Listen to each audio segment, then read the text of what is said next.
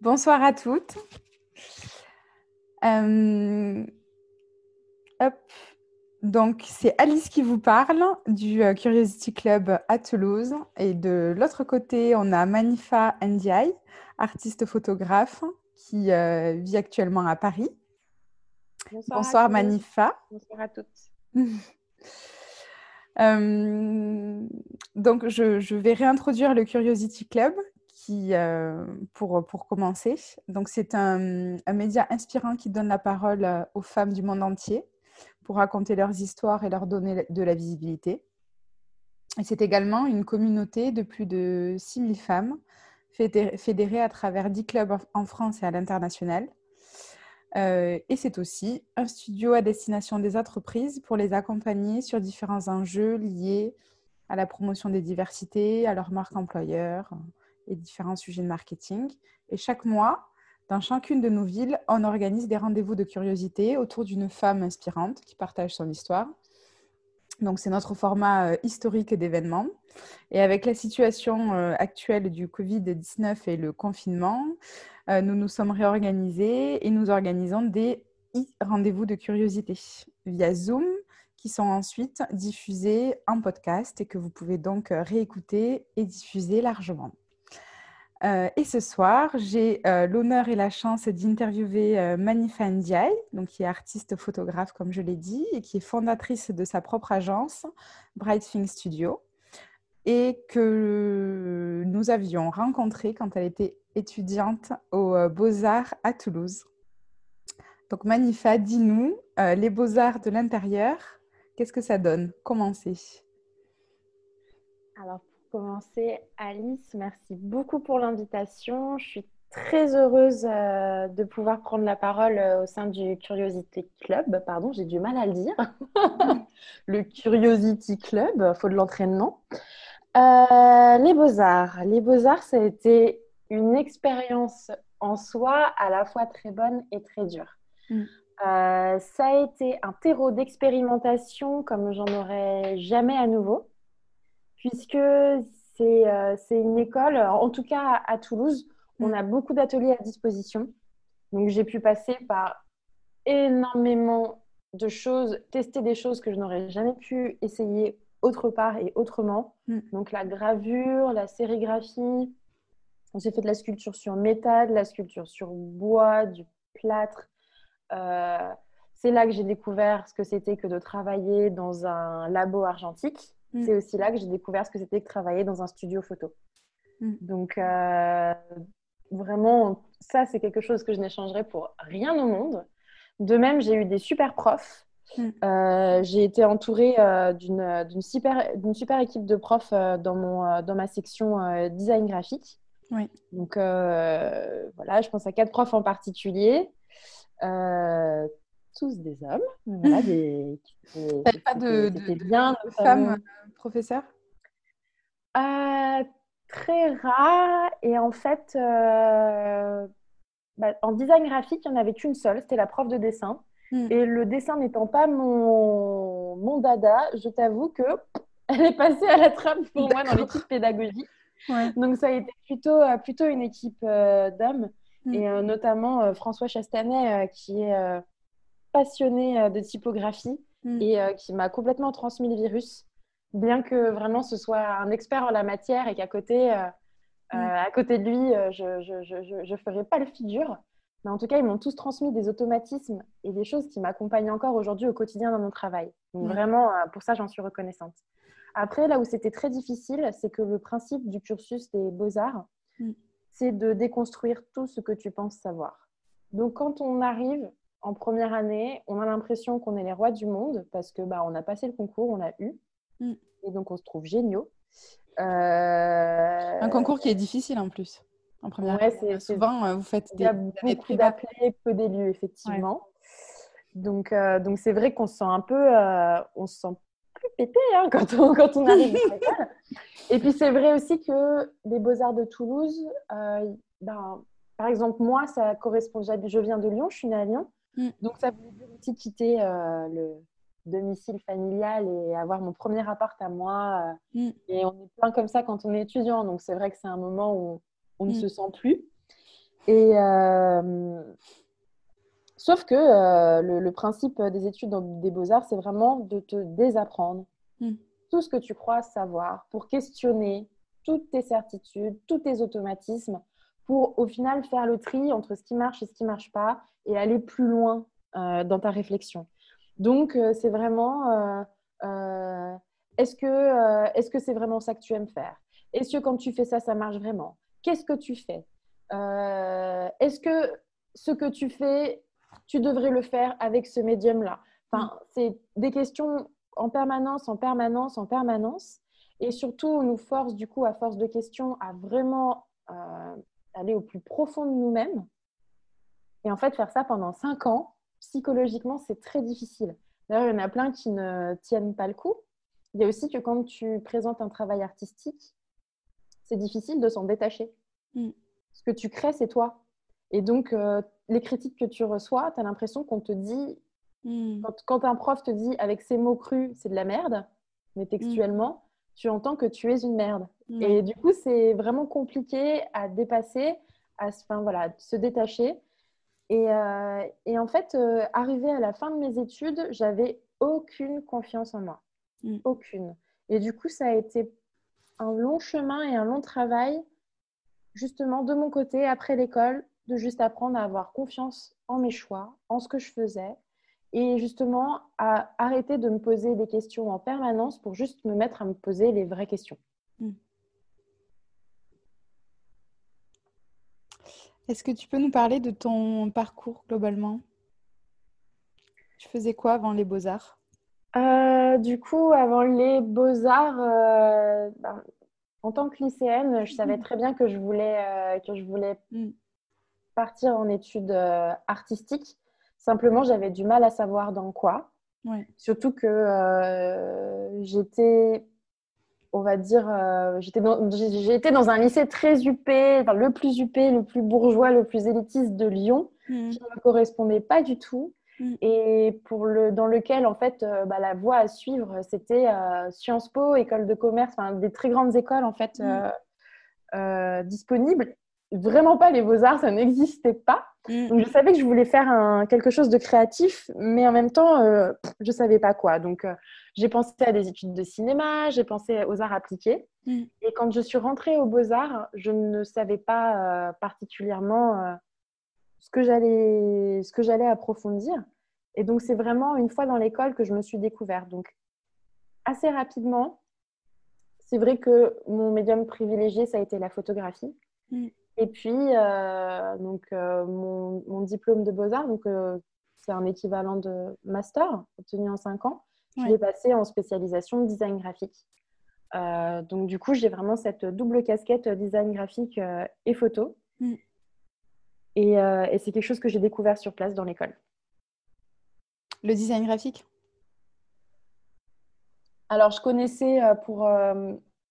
Euh, avant, de, avant de faire les beaux-arts, j'ai fait un an de, de prépa. Oui. Donc, c'est là que j'avais commencé à découvrir un petit peu ce que c'était que de, de s'occuper d'une identité visuelle, de ce que c'était le métier tout simplement euh, de graphiste, qui pour moi était... Euh, je me rappelle mm. que la première fois qu'on nous en a parlé, je ne savais pas ce que c'était qu'un graphiste. Mm. Euh, donc c'est des choses que j'ai, que découvertes en, en école d'art, mais j'ai vraiment accroché, ouais. Du coup, quel est, quel est le lien, toi, que tu, que tu crées dans ton travail entre la partie photo et la partie design graphique? Euh, en fait, euh, la photographie, euh, je trouve que l'endroit où elle vit le mieux, c'est dans l'espace d'un livre. Mm. Tout simplement parce que avec un livre, on a, on a vraiment un rapport d'intimité, je trouve qu'on a avec très peu d'autres très peu d'autres objets. Mm-hmm. donc typiquement, enfin par exemple, je lis dans le métro. Et je déteste quand je lis dans le métro avoir quelqu'un qui regarde mon livre euh, par-dessus euh, mon épaule. Ça montre à quel point euh, c'est un, un moment qu'on veut à soi. Enfin, il y a même un, y a un aspect physique et charnel au livre, les pages qu'on tourne, l'odeur d'un livre. J'adore ça. Et puis dans un livre, en fait, il y a une succession des images dans les pages qui, pour moi, se rapproche du cinéma. donc, je pense par exemple à l'effet Kulechev que, j'utilise beaucoup. Donc, c'est Kulechev, c'est un, réalisateur russe qui, qui, dans les années 20, alors que le cinéma était entièrement à explorer et, et à découvrir, mm-hmm. a mené des recherches sur le montage. Et donc, en fait, il a pris un comédien lui a demandé d'avoir l'expression la plus neutre possible. Mm. Donc, euh, il l'a filmé en plan, euh, en plan serré, plan fixe, avec cette expression neutre. Puis derrière, il a filmé euh, une assiette remplie de nourriture. Un autre plan, il a filmé une femme allongée sur son lit. Un autre plan, un cercueil. Et puis en fait, euh, il s'est juste donné une expérience, c'est-à-dire que euh, il a présenté les différents montages au public. Donc à chaque fois, le public n'en voyait qu'un seul. Donc l'acteur qui regarde avec son expression neutre, puis le plan sur, sur l'assiette. Alors, qu'est-ce que vous pensez du jeu d'acteur? Mais qu'est-ce qu'il a bien joué? L'envie de, cette, de cette assiette, ça se voyait qu'il avait envie de la dévorer. Ensuite, euh, même test euh, avec euh, ce, toujours ce même plan neutre, enfin, d'acteur avec une expression neutre, puis le plan sur le cercueil. Qu'est-ce qu'il a bien joué, la tristesse et le deuil, c'était terrible à voir. Donc voilà, cette expérience, l'effet Kuleshov a juste montré mm. que le montage des images, l'association des images créait du sens et que le spectateur tout seul Mm. créer des, déductions et donner du sens aux images. Et en mm-hmm. fait, dans les livres, euh, dans les livres photos, j'adore jouer avec ça, puisqu'une une image qui en suit une autre va être automatiquement interprétée, même de manière euh, inconsciente. Et c'est aussi quelque chose que, que j'aime euh, que j'aime jouer sur mon site internet. C'est vrai que je commence à penser mon site internet comme, comme un espace privilégié pour montrer les images, tout simplement, mm-hmm. parce que c'est 24 heures sur 24 consultable et que des expos, ben, on n'en fait pas tous les jours. Mm. Euh, et, donc, de la même manière, je joue avec ce montage euh, d'images. Et en parlant d'exposition, tu as exposé au Québec? Oui. C'est trop cool. Raconte-nous comment ça s'est passé, ton exposition au Québec. Alors, c'était une super opportunité. Euh, j'ai eu la chance donc d'exposer à Québec au Centre d'art L'œil de Poisson. Mm qui est là-bas un centre d'art euh, très reconnu, si ce n'est un des lieux les plus reconnus euh, artistiquement mm. et culturellement. Et en fait, euh, c'était ma première exposition perso. Donc, déjà, rien, que ça, pour moi, c'était un moment incroyable. Et, c'est une opportunité que j'aurais jamais eue en France. Mm. Donc, j'en suis particulièrement contente.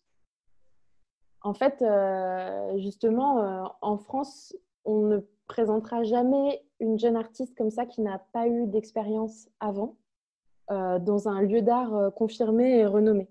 C'est-à-dire qu'on va toujours attendre qu'il y ait une expérience, un, vécu pour, pour exposer. On ne donne pas de chance, même, si, même si on voit des qualités dans le portfolio présenté. D'accord, donc en France, on ne peut pas saisir sa première chance en fait c'est ça? Il faut être déjà ben, connu, euh, sur-reconnu. Effectivement, c'est très compliqué. Euh, ça, ça revient, euh, l'équivalent, c'est le coût du... Quand, quand, on sort, quand on sort d'école et qu'on arrive sur le, marché de l'emploi, toutes les offres d'emploi qu'on trouve, il faut cinq ans d'expérience pour mm. avoir le poste et du coup, on a l'impression qu'on n'aura jamais de travail.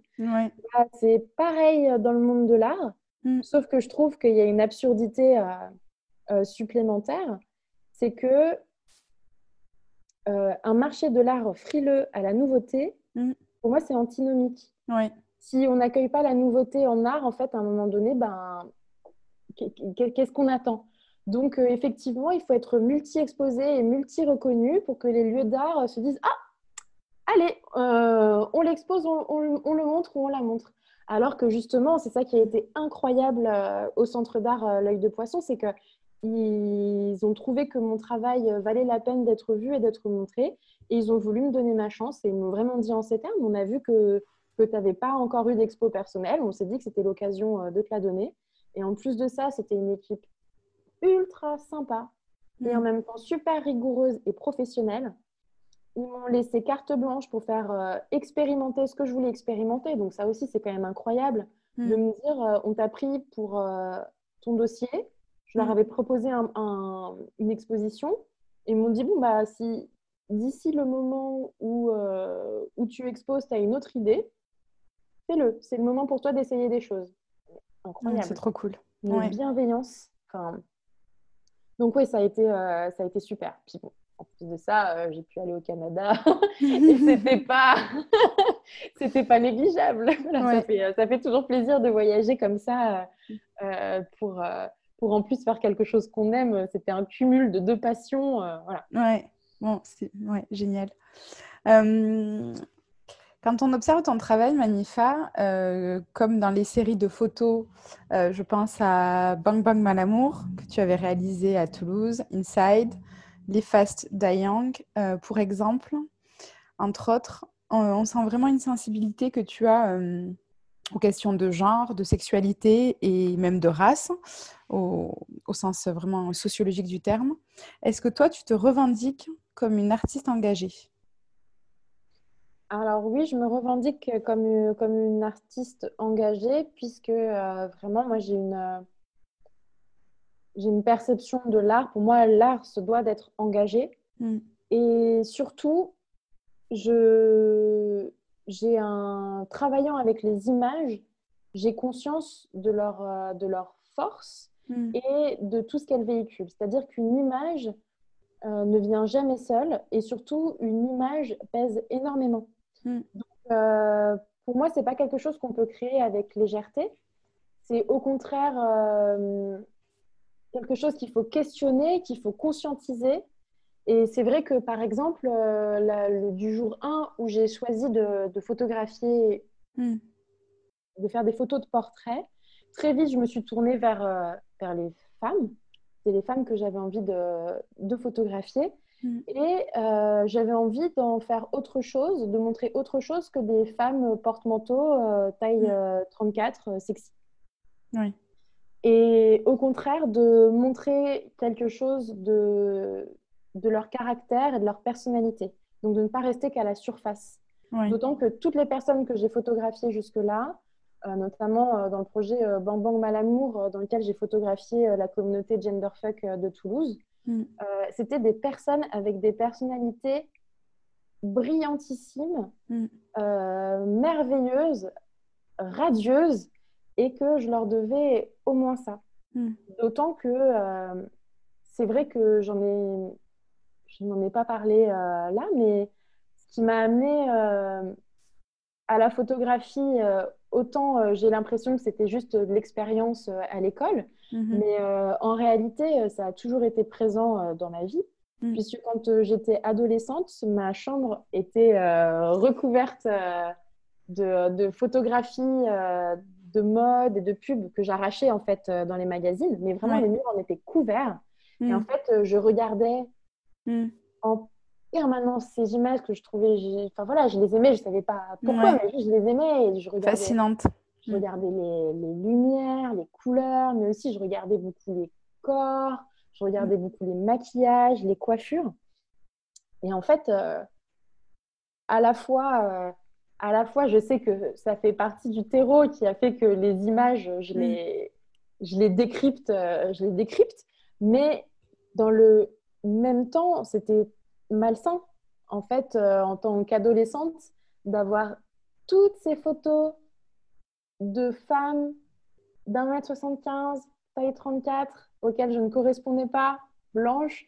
Euh, enfin, mm.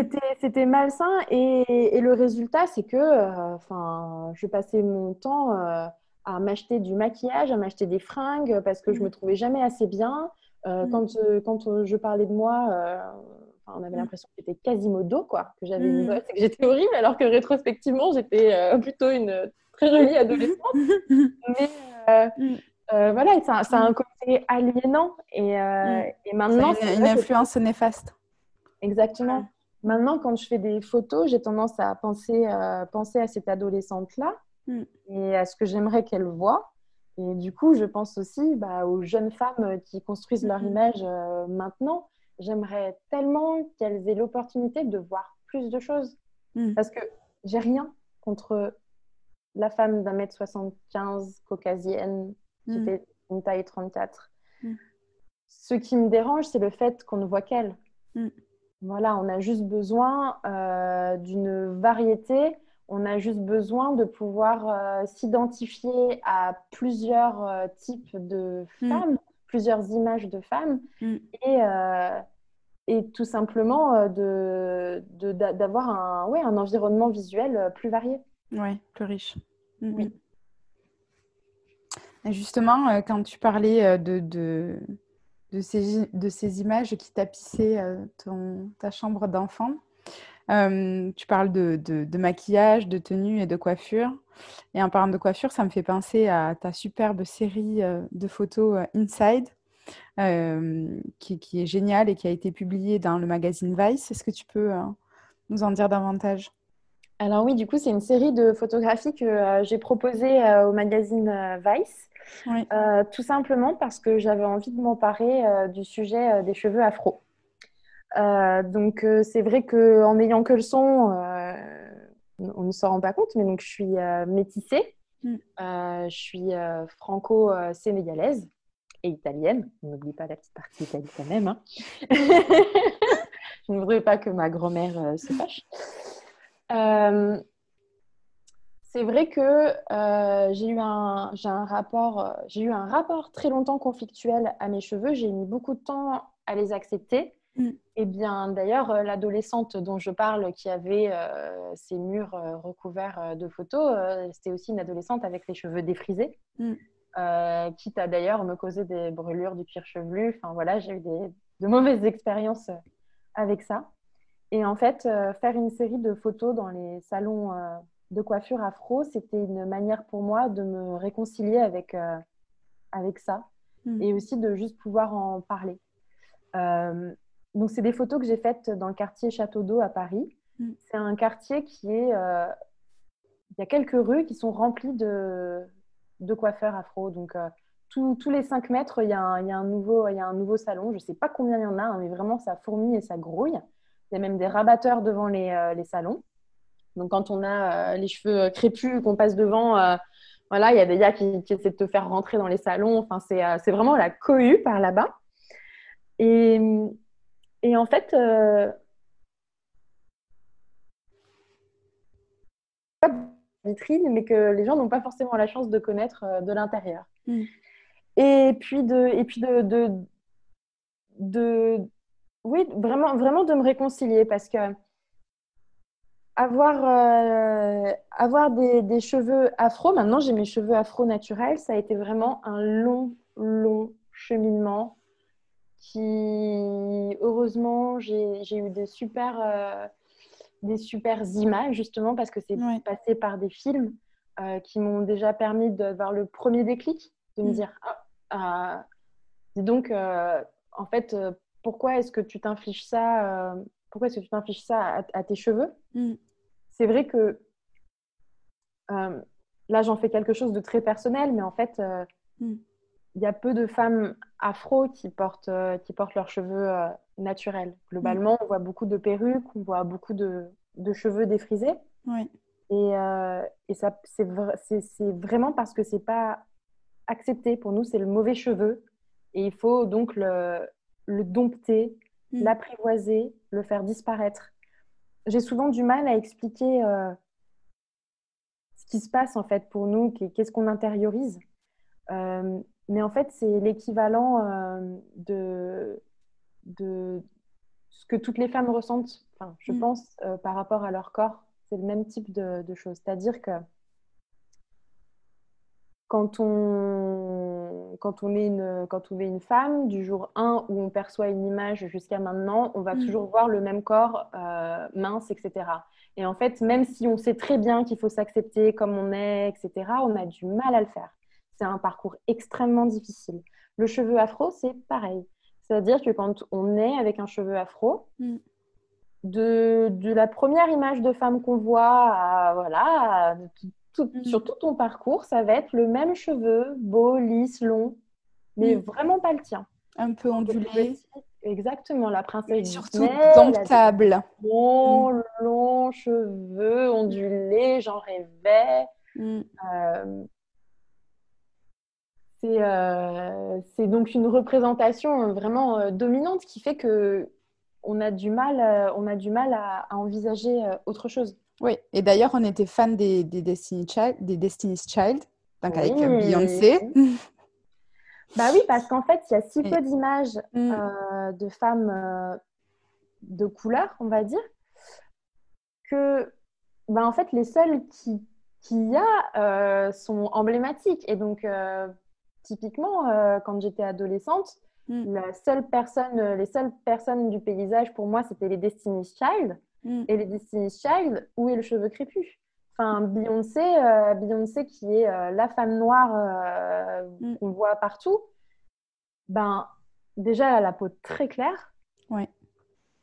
Et en plus de ça, ses cheveux, ils sont blonds, ils sont longs, et ils sont ondulés. Comme une Voilà. princesse Disney. Et donc, c'est ça, une belle femme noire. C'est une peau très Mm. claire et des cheveux de princesse Disney. Mm. Donc, c'est aussi, bah, du coup, ce qu'on essaie de tout atteindre.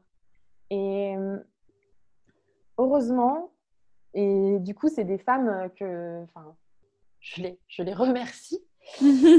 Et il y a quelques années, euh, enfin, les, les- moi, les cheveux naturels, maintenant, ça commence à, ça commence à dater. hein. J'étais encore à Toulouse, c'était il y a, il y a ouais, 7 ans, je crois, que j'ai commencé à. enfin, que j'ai fait ce qu'on appelle un big shop. C'est quand euh, tu coupes euh, tes cheveux défrisés et que tu Mm. laisses le- les, les naturels repousser. Euh, Faire mon big shop, c'est passé justement par des images de femmes avec leurs cheveux naturels et que j'ai trouvé belles. Et en fait, bah, il n'y en avait que deux dans le paysage, mais ces deux-là, elles ont entrouvert une porte. C'était Janelle Monet et Solange Knowles, la Mm. sœur de, de Beyoncé, qui porte ses cheveux afro naturels et qui Mm. est magnifique. Parce que on va me dire, mais oui, mais attends, des cheveux, les cheveux afro, mais il y en a dans les clips des années 70 et dans les films des années 70. Mais merci, enfin, moi j'adore la mode et tout, mais j'ai pas envie d'avoir les cheveux d'une meuf des années 70. Enfin, c'est pas du tout la personne que j'ai envie d'être, quoi. J'ai envie d'être. euh, Donc, non, euh, c'était pas une représentation pour moi, euh, surtout que. Au final, ça correspond vraiment à une esthétique des années 70. Hein, euh, L'afro gonflante, toute ronde et tout, c'est pas Mm. celle qu'on porte euh, maintenant. Mm. Mais euh, bon, bah, heureusement, il y a des pionnières comme ça qui ont ouvert le- la voie. Il y a aussi les vidéos YouTube. Mm. Merci les vidéos YouTube, puisque euh, il y a des YouTubeuses, du coup, euh, ce qu'on appelle euh, Nappy.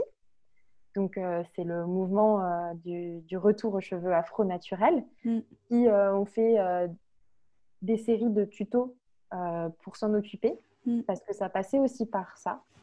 C'est-à-dire que euh, les cheveux afro, ben, si on les martyrise autant, c'est parce que les femmes afro, souvent, on se dit, on- ce que j'entendais avant et ce que je disais avant, c'était oui, mais on ne peut pas s'en occuper.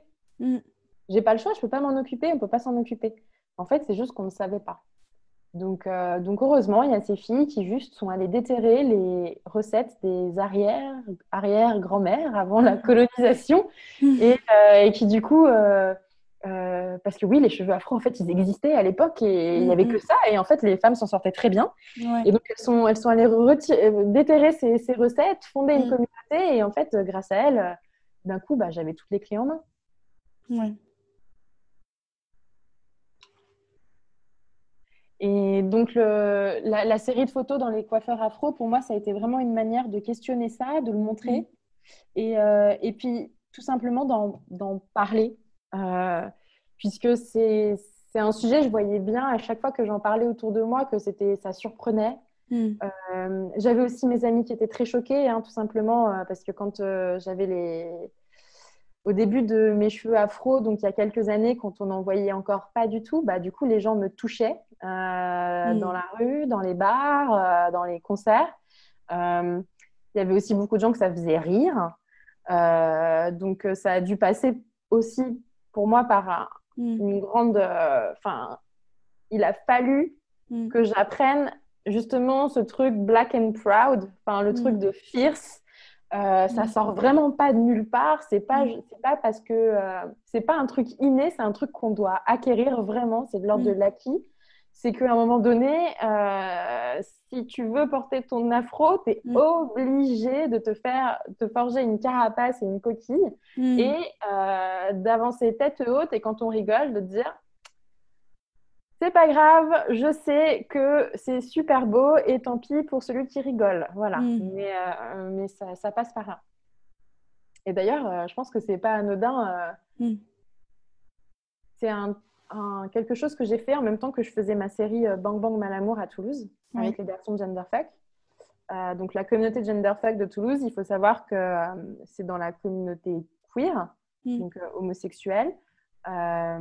des...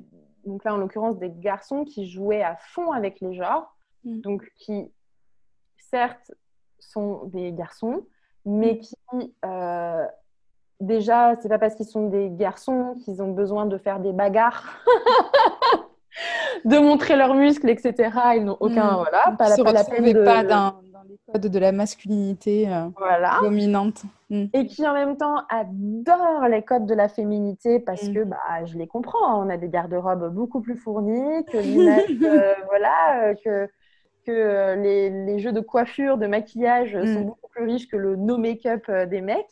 et donc, en fait, bah, ça, ils se l'approprient. Mm.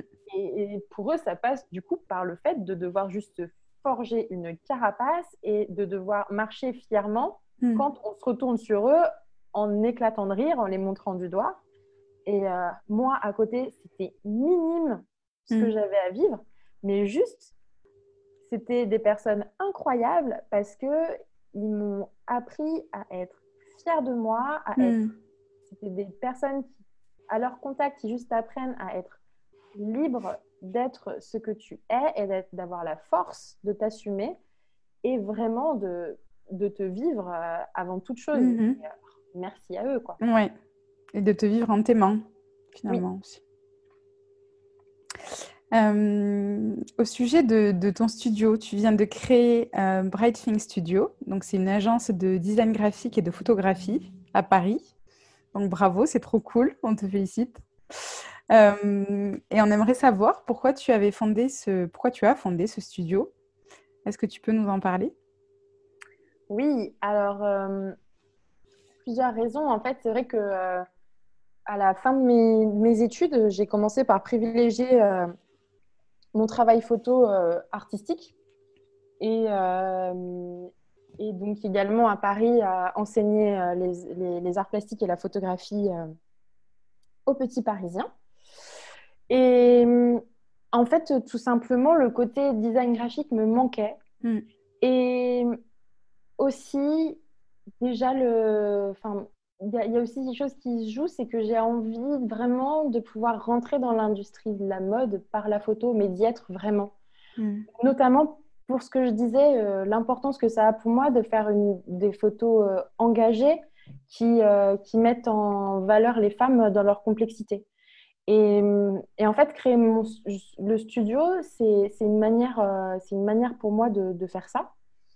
Et D'ailleurs, en termes d'engagement euh, pour le coup féministe, hein, parce que forcément, euh, vouloir, euh, vouloir donner plus de place à juste une narration des femmes par les femmes, ben, c'est féministe. Mhm. je sais que depuis que j'ai monté mon studio, je me rends compte qu'il y a un besoin fort pour les, autres, les entrepreneuses, les nouvelles entrepreneuses, d'avoir un, des, enfin, voilà, de, de, de, rentrer en contact avec un, des designers graphiques. Euh, et, donc ça, c'est quelque chose que je vais faire évoluer parce que je n'avais pas conscience du problème avant. En fait, c'est vrai que déjà, de fait, entreprendre quand on est une femme, c'est pas pareil euh, qu'entreprendre pour un homme, je pense. Parce que entreprendre pour tous, ça demande, un, ça demande du courage. C'est vraiment mhm. se jeter dans le, dans le grand bain. Mm. Mais quand on est une femme, c'est en plus quelque chose, on n'est pas éduqué à entreprendre. À la prise de risque. Voilà. Hmm. C'est, euh, on y va, je trouve, beaucoup plus sur la pointe des pieds. Hmm. Euh, on a plus d'incertitude. On doit plus euh, s'approprier l'espace. c'est ça, on est, on est moins sûr de nous, je trouve, pour la plupart. Je ne veux pas faire de généralité, mais voilà, c'est le ressenti que j'ai. Mhm. Et du coup, euh, du coup, ça me donne envie de, de développer euh, quelque chose euh, dans ce sens-là. Donc, c'est vrai que là, je suis en train de, de, de, réfléchir justement, alors pour pouvoir aider à mon échelle, puisque je trouve que quand on monte son entreprise, l'image de marque, c'est très important tout simplement parce que l'image de marque, c'est la première chose mm. euh, que voient les, les clients et, une audience. Et c'est ce qui permet de construire un lien euh, avec eux. Mm. Et en fait, euh, je pense à créer des starter packs, donc des, des, des, des, packs accessibles à pas cher en fait pour, mm. pour justement que les jeunes, enfin pas forcément jeunes, mais juste les entrepreneuses qui, ont une, qui viennent de créer leur entreprise euh, bon, ça s'adresse aussi aux entrepreneurs, hein, mais mm. je le fais, euh, moi, de cœur, euh, plutôt pour les entrepreneuses, puissent y accéder et du coup s'enlever justement une inquiétude et, et pouvoir partir peut-être d'autant plus sur d'elles. Parce, mm. que, parce que mince, je pense que ça doit passer vraiment par une solidarité entre nous. Et, et, et, pour moi, un engagement, c'est aussi ça. Mm. alors, en avril, on avait interviewé euh, Clarence Edgarosa, que tu connais, qui est journaliste et qui nous avait parlé euh, de sa nouvelle revue Gaze Magazine et qui nous a parlé de ce qu'est euh, le, male gaze et donc, pour contester le male gaze, le female gaze. comment est-ce que toi, tu t'empares justement du female gaze en tant que sujet dans ton travail d'artiste? Alors, effectivement, euh, le, projet euh, de Clarence Edgar Rosa avec, euh, avec le magazine, je le suis de près et je pense qu'il faut le suivre de très près. Enfin, j'attends avec impatience mon premier numéro de Gaze. Et alors, je ne sais pas si on peut encore, encore enfin, si encore le premier numéro reste disponible, mais en tout cas, c'est vraiment un magazine qui sera à suivre. parce que ça, c'est une proposition éditoriale qui remplit un vide. Mm. Euh, le, la question du male gaze, du female gaze, euh, au départ, je l'avais jamais vraiment pensé en tant que tel. Mm. C'est-à-dire que pour moi, c'était quelque chose qui était présent, euh, dont j'avais conscience, mais je n'avais pas de mots à mettre dessus. Donc c'est vrai que euh, je le voyais bien que quand je faisais des photos de femmes, c'était pas les mêmes que celles que j'avais vues jusque-là. Hmm. Euh, attention, hein, il y a plein de femmes photographes qui font des choses super. Ce que je veux dire, c'est que c'est n'est hmm. pas euh, les photos qu'on voit que, que, je voyais le, la plupart du temps. Hmm. Et donc j'avais un petit peu de mal à formuler qu'est-ce qui faisait la différence. Et, Est-ce que c'est quelque chose que tu avais senti au Beaux-Arts, ça? De la part euh, le, le, male gaze on, C'était quelque chose effectivement qui, avait, qui, est, qui est évoqué, qui, est, qui, a été évoqué euh, plusieurs fois par, euh, par un enseignant que, que j'avais en histoire de l'art en fait. C'est lui qui mm. m'a la première fois ouvert les yeux là-dessus. Puisqu'en fait, tout simplement, il avait attiré notre attention sur juste comment étaient représentées les femmes en histoire mm. de l'art. Mm. Et je n'avais jamais fait attention parce que mm. c'est tellement une image euh, omniprésente, ça mm. m'avait jamais choqué. Cette passivité, cette lascivité, c'est toujours des femmes nues, allongées. Mm. Euh, et il avait eu une phrase qui m'a marqué, c'était en histoire de l'art et en art, la femme a le même statut qu'une corbeille de fruits. Waouh. C'était vrai. C'est-à-dire que c'est juste une très jolie chose à regarder et à croquer. Et, en fait, je pense que c'est ce jour-là mm. qu'il a planté la graine mm. et où je me suis mise à y réfléchir. Mm. Et effectivement, une image ne vient jamais seule. Quand on regarde une image, il y a aussi toutes les autres images qu'on a vues avant qui rentrent en jeu pour, dans notre interprétation et dans ce qu'on en sait et comment, on la lit. Et, euh, et, en fait, la femme corbeille de fruits s'offre à son spectateur masculin on l'a intériorisé, on, la vit. Enfin, euh, c'est spectaculaire en fait. Hein. Une fois qu'on s'en rend compte, c'est impressionnant. Et c'est vrai que euh, ben, c'est ce que Clarence Edgar Rosa souligne. C'est vrai que dans le cinéma, en fait, bah, le plus souvent, c'est le male gaze qui s'impose. C'est très rare, en fait, d'en sortir. Et mm. en fait, c'est juste génial qu'on puisse enfin le questionner. Mm. Mais je sais que comme ça, j'étais choquée, choquée par, par les chiffres. Dire que dans un musée d'art moderne, 5% mm des artistes enfin, présentés, quoi, qui, qui ont leur travail dans un musée d'art moderne, 5% sont des femmes. Hmm. C'est rien.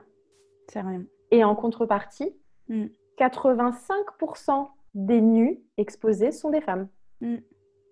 Et ça, c'est dans le monde de l'art. Mais en fait, dans le monde de l'image, c'est comme ça aussi. Quand on regarde une pub, euh, la personne aguicheuse euh, en, à moitié à poil, etc., ça va être une femme. Et c'est vrai que euh, ben, c'est une femme qui est offerte un regard d'homme. Enfin, c'est plein de mhm. choses comme ça.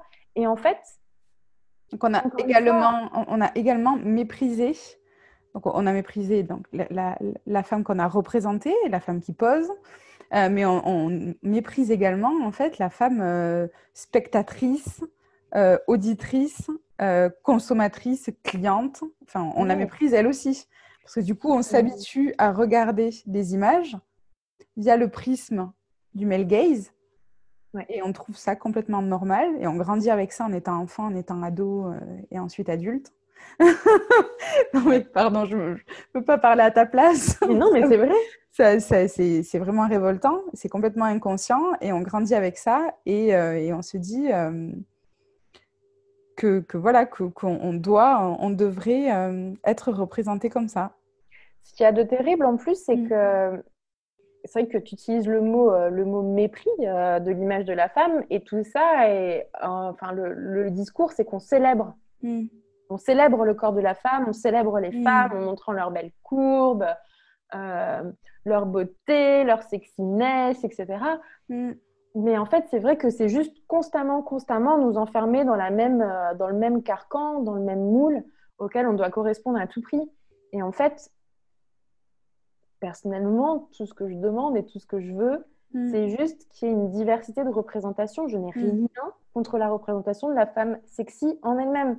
Mm. Euh, je pense que la plupart des femmes, nous n'avons rien contre le fait d'être sexy. Ça fait aussi partie, enfin, moi, ça fait partie des choses que j'aime dans la féminité.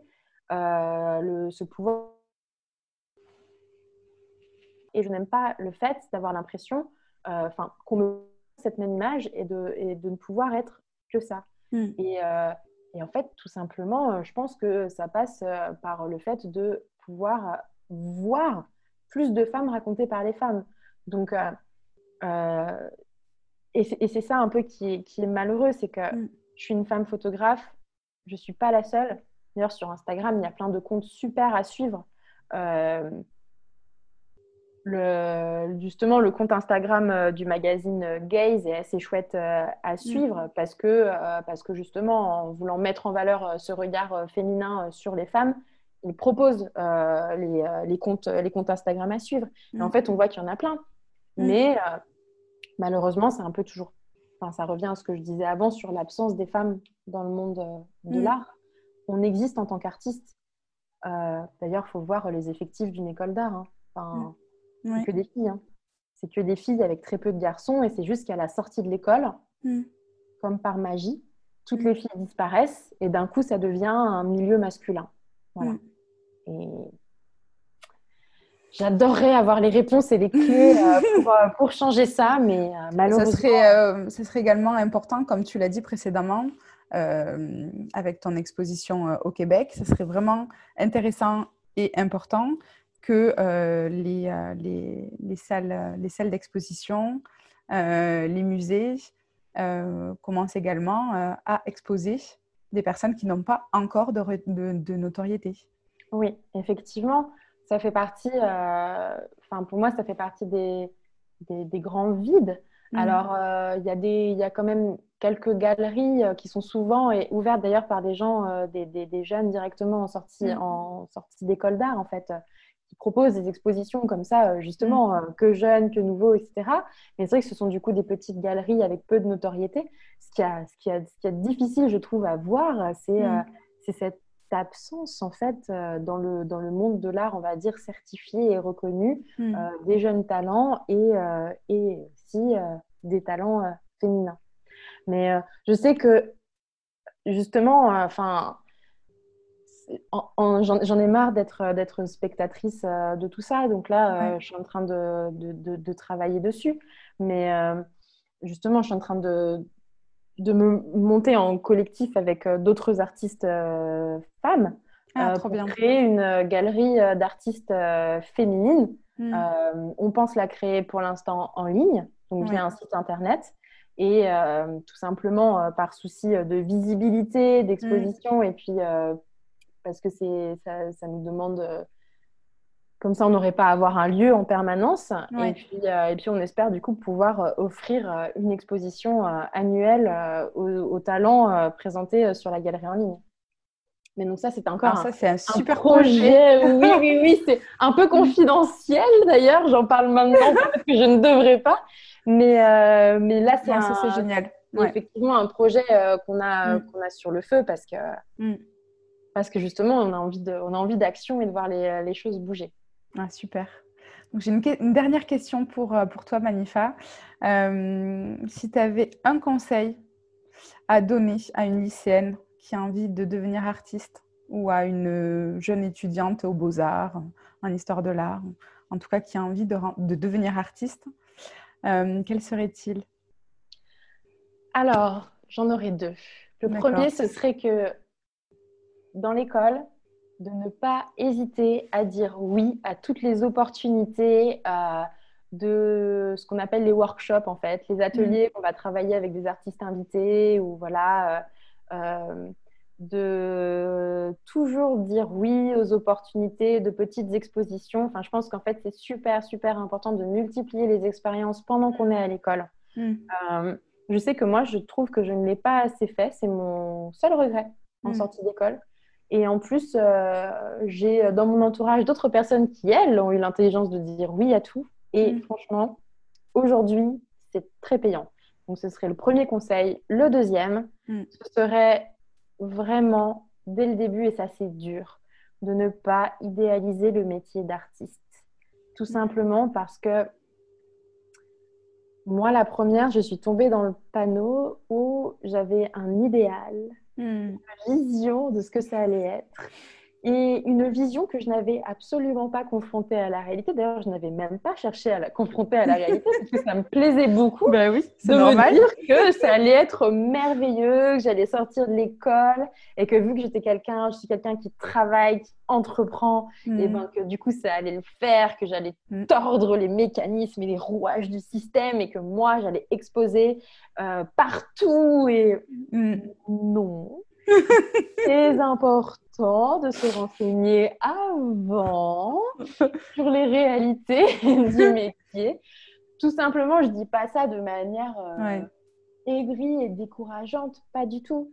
C'est juste que euh, c'est euh, c'est un monde en fait cruel et difficile, loin de l'image de bohème hmm. qu'on peut, peut, avoir sur ce que c'est que d'être artiste. être artiste, ça implique être un bon community manager, ça implique être un bon webmaster euh, pour, euh, pour son site internet, ça implique euh, d'être quelqu'un de très sociable et commercial, tout simplement pour mm. aller à tous les événements, vernissages, galeries, se présenter aux bonnes personnes, etc. Mm. Et en fait, du coup, c'est très, très dur. Voilà. Donc, c'est des choses, je pense, c'est important d'en avoir conscience pour pouvoir euh, du coup adapter ses ambitions euh, hmm. artistiques euh, avant de sortir de l'école. D'accord, merci Manifa. Ça me donne une idée. Je suis en train de me dire que ce serait hyper cool de proposer des sessions de formation aux techniques de vente et techniques commerciales pour tous les artistes. Ce serait vraiment cool. C'est vrai. Parce que c'est une compétence souvent.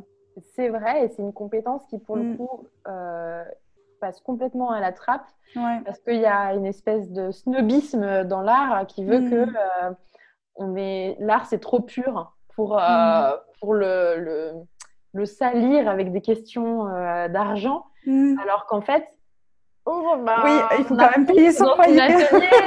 C'est bien sympa, mais en fait, il euh, faut payer euh, les matériaux. Enfin, je vois par exemple moi qui suis photographe, l'appareil, les appareils photographie coûtent une blinde. Mm. Les tirages, ça coûte cher. Mm. Un loyer, ça coûte. Manger, ça a un coût. Boire des bières aussi. Donc en fait, effectivement, on a euh, quand même besoin de, de rentrer dans dans cette chose dégueulasse euh, qu'est le marché euh, financier. Euh. Ouais. ouais. ce serait super intéressant. Mm. Parce que c'est souvent, souvent ce qui manque. Et peut-être, je me dis, a fortiori, mm. c'est aussi peut-être ce qui manque aux femmes artistes, tu vois, cette, ce truc aussi de, de, mm. se vendre et, et d'arriver à avoir la confiance pour, pour vendre ses projets, même quand ils ne sont pas parfaits. Parce qu'en fait, c'est jamais parfait. Mais done is better than perfect. Exactement. bon, merci beaucoup Manifa. Merci à euh, toi et merci encore pour l'invitation. Ouais, merci infiniment parce que c'était super chouette et ça nous a appris euh, plein de choses sur, euh, bah, sur ton parcours et, et, et des femmes artistes.